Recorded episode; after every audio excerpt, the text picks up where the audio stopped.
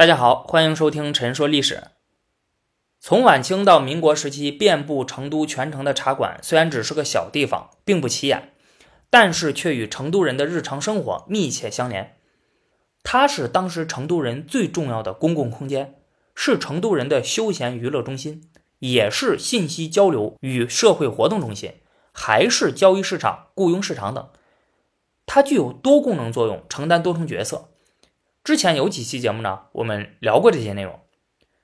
正是由于茶馆对成都市民日常生活的重要作用啊，因此它总是成为社会改良和政府控制的对象。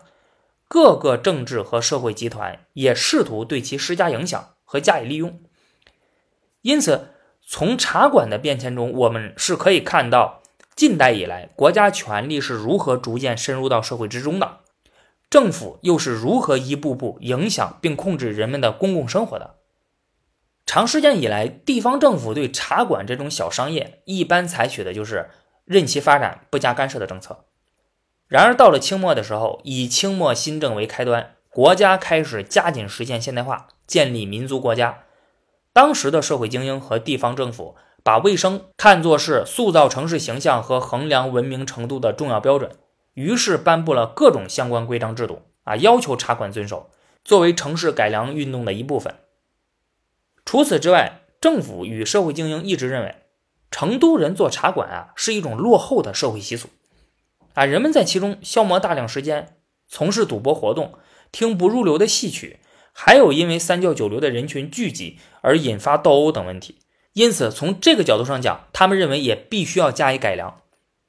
在抗战爆发后，国民政府西迁，他利用此时机，成功的扩张了对公共空间和公共生活的政治控制，将茶馆置于政府的影响与控制之下。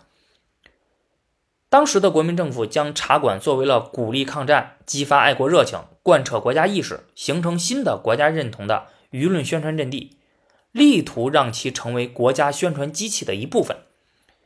他要求各个茶馆都要张贴标语啊和国民公约。要散发传单，提供政府指定的书籍和报纸，悬挂领袖画像啊，就是孙中山和蒋介石的画像，还要挂上国民党党旗、中华民国国旗等。这里面除了有着国民政府希望使人民支持抗战、反对汪伪政权这样事关全民利益的目的之外，还夹杂着国民党的一党私利啊，比如说。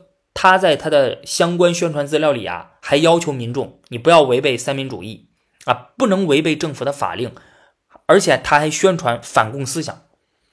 国民政府以抗战为名，以国家利益为名，鼓吹国民党的意识形态啊，力图控制人民思想，推行国家至上、民族至上的观念，甚至是国民党至上的观念。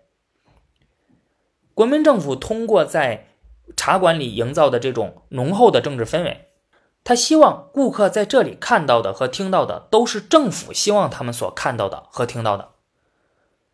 除了这种软性宣传之外，还有硬性手段啊，一软一硬双管齐下。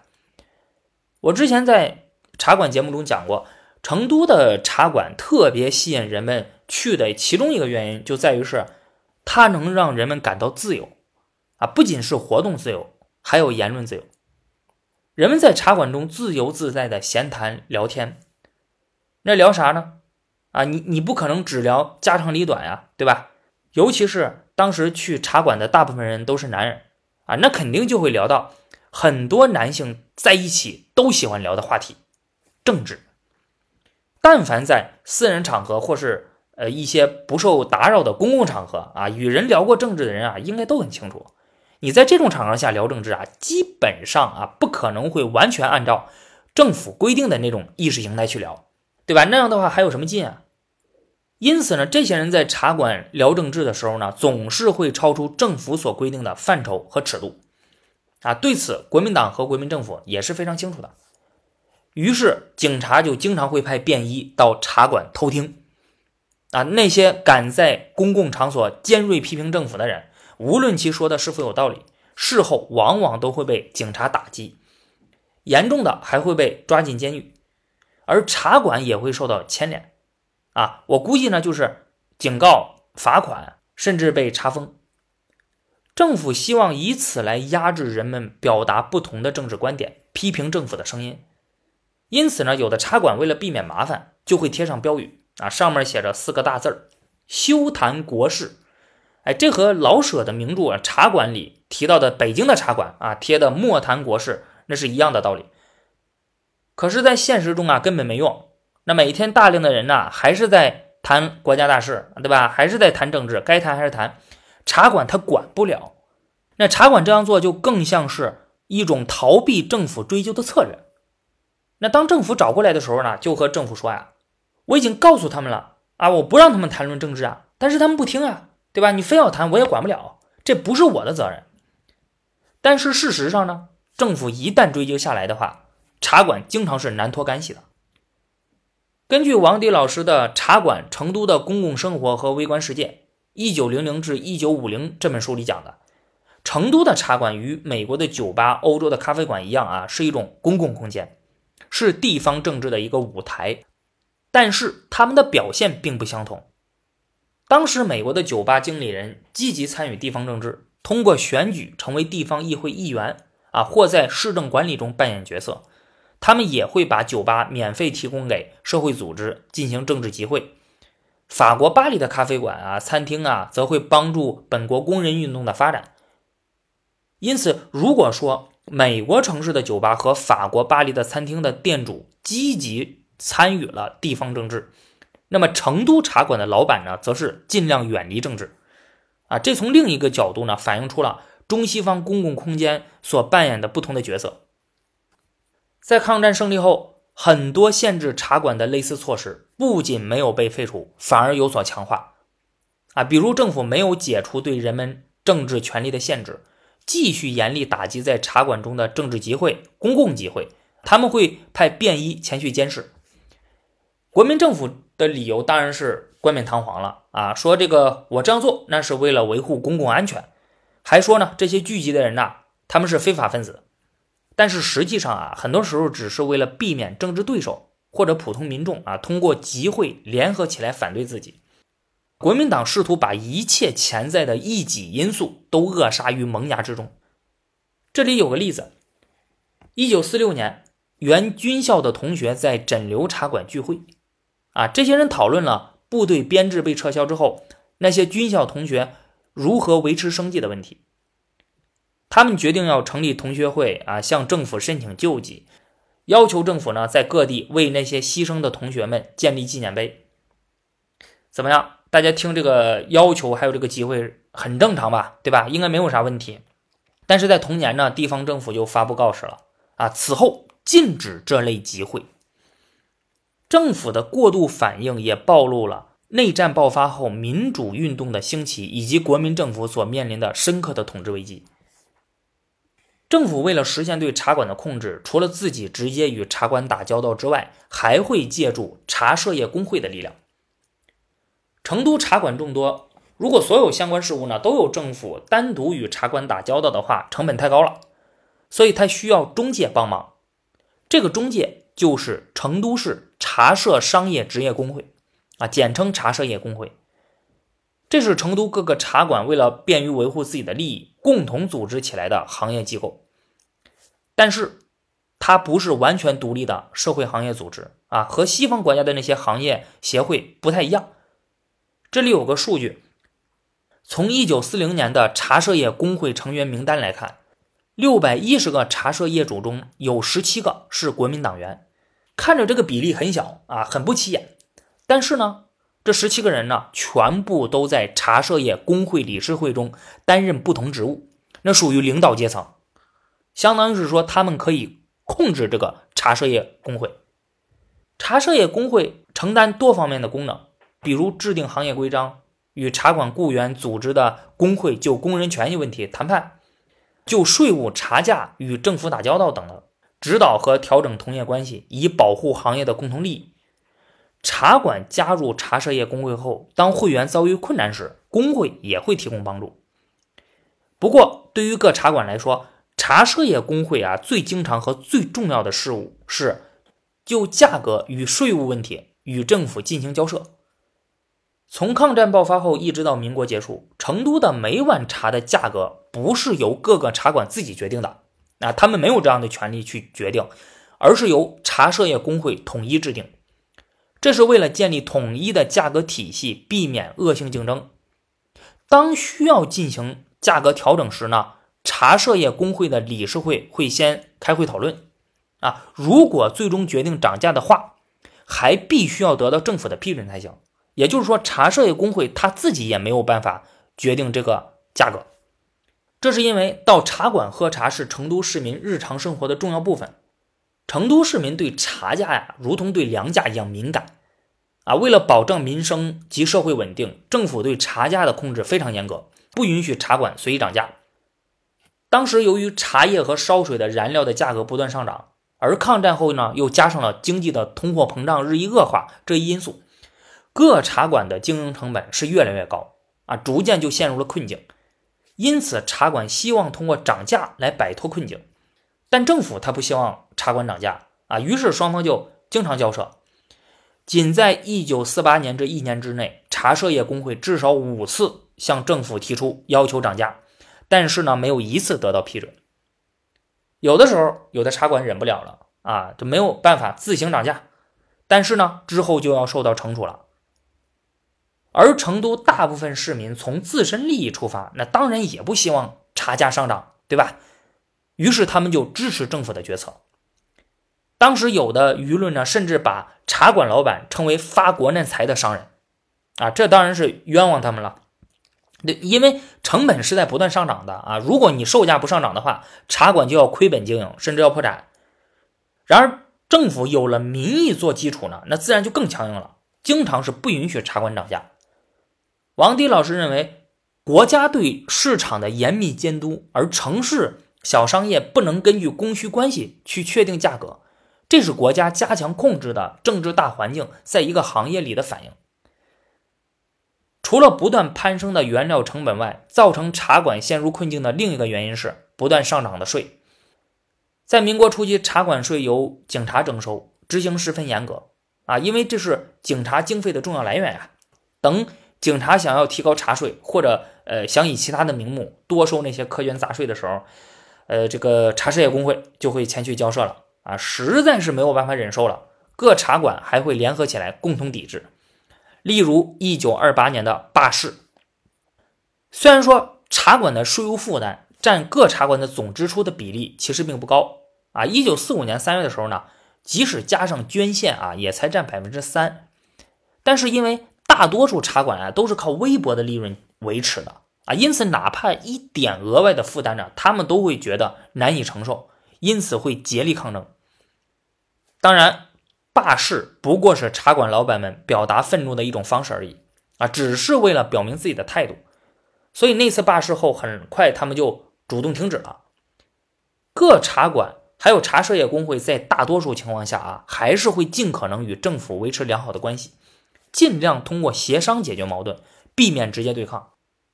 在我们国家自古以来啊，如果企业与政府关系紧张啊，那无一例外，最后倒霉的肯定是企业啊，因此。茶馆和茶社业工会往往会选择妥协，况且茶社业工会本身也是有求于政府的，二者在很多方面都是合作关系。首先，茶社业工会的权利来自政府，它本身就是在一九三一年和一九三六年在政府的支持下两次重组而成的，它也需要政府在统一价格上的支持。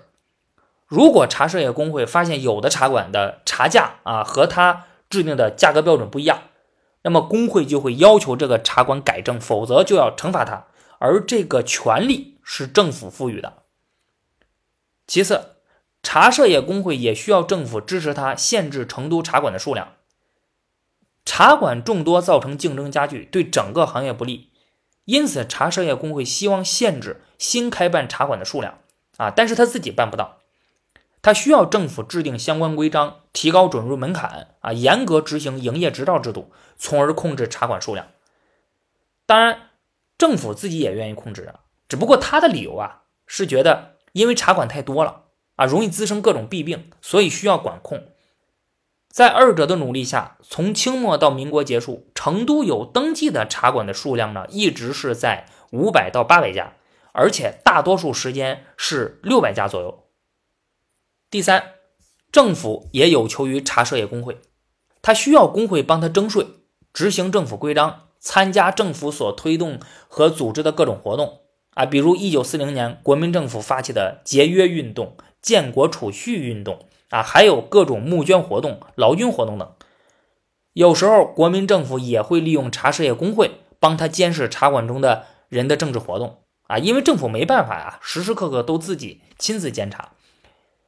例如，在一九四零年六月，警察说一些汉奸和流氓啊在茶馆活动，要求茶社业工会提供密报，去看看这些人在茶馆到底干了啥啊，有什么人参与。这里要注意啊。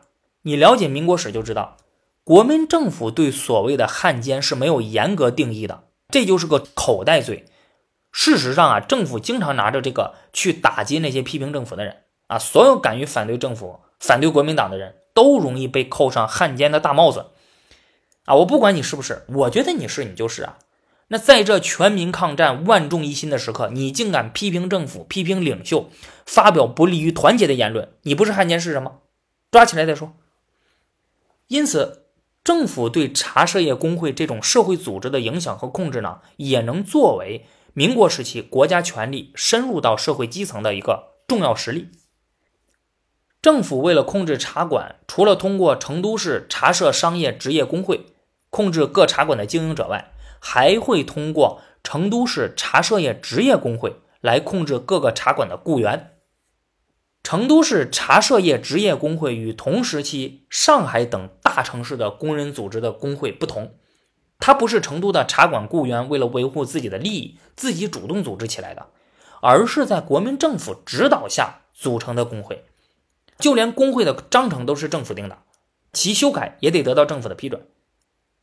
这一点通过章程的实际内容也能看出来。按照章程，任何人年满十六岁啊，包括妇女。只要在茶馆工作，或者曾经在茶馆啊，或者为工会工作过，都可以成为会员。但是，那些被剥夺公民权者、有反革命之言论或行为者不得加入。而在当时的政治体制之下，那些真正为工人利益而同国家权力进行抗争的活动家，经常被判定为有反革命之言论或行为啊，或被剥夺公民权。也正因为如此。成都市茶社业职业工会最主要的作用是扮演政府与工人之间的中介，而不是组织工人争取更好的工作条件和增加工资。从现存的资料中呢，没有发现任何由工会组织的啊为了工人权利、工资、工作时间等抗争的活动记录，更没有领导罢工的蛛丝马迹。而这些都是同时期的中国上海等大城市的工会啊，还有西方的工会的基本功能，这都是标配啊。但是成都市的这个茶社业职业工会呢是没有的。在中外工会史上，工会往往都是作为国家政权和资本方的对立面出现的。但是成都市茶社业职业工会不是这样，它不仅不是国家政权的对立面，而且还是国家政权的合作者。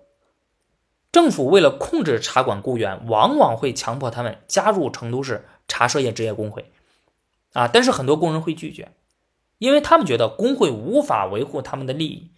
这些工人经常会寻求袍哥的保护，而且工会自己内部也是纷争不断，比如不按照章程选举理事会成员，而是偷偷采用内定的方法，引起了工人的不满。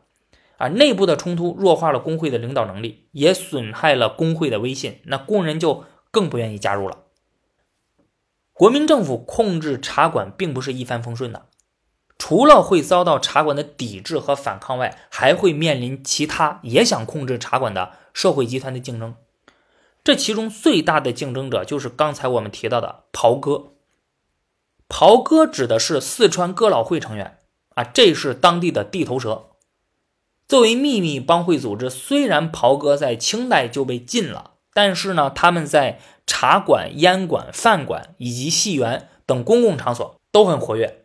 在辛亥革命中，袍哥与四川保路同志会及保路同志军合作，得以合法。但革命后又成为非法组织了。从事着诸如赌博啊、鸦片走私等非法活动。不过，其势力在不断扩大，而且继续公开活动。在成都地区，特别是成都附近的小场镇，袍哥控制了地方社会。有的茶馆呢，就是袍哥自己开的啊，往往会作为自己的活动公口。在那个混乱的年代，茶馆老板经常会遭到地痞流氓的骚扰，政府与法律无法保护他们的合法权益和安全，于是他们往往会选择加入袍哥来寻求保护。袍哥的作用还不止于此，在当时的成都，人们之间有了冲突之后，一般是不会上法院打官司的，而是到茶馆去评理和调解。啊，称为吃讲茶或茶馆讲理，这种不需要官方介入的方式，是一种地方社会自治的体现。一般的程序是，冲突双方邀请一位在地方有声望的人进行调解，啊，双方陈述理由，调解人进行裁判，错方付茶钱，并向对方道歉。而袍哥经常被请去做调解人，袍哥也借此在地方社会上进一步建立了自己的主导权。但是从二十世纪初开始，中国开始加快实现现代化，建立民族国家。无论是知识精英还是地方政府，都对吃讲茶持批评态度。他们觉得这种方式不符合法治精神，无视司法权威，容易引发暴力冲突，扰乱公共秩序。啊，所以从晚清的时候呢，地方政府就一再禁止吃讲茶，但是收效甚微。主要还是因为当时的人们不信任政府，他们不相信法律和政府可以维护他们的合法权益。政府不断强调吃讲茶的弊端，希望取缔它，最根本的是因为政府无法容忍在国家之外还有独立的社会力量。这一点呢，并非是国民政府的特色做法啊，不不是只有他这么做的。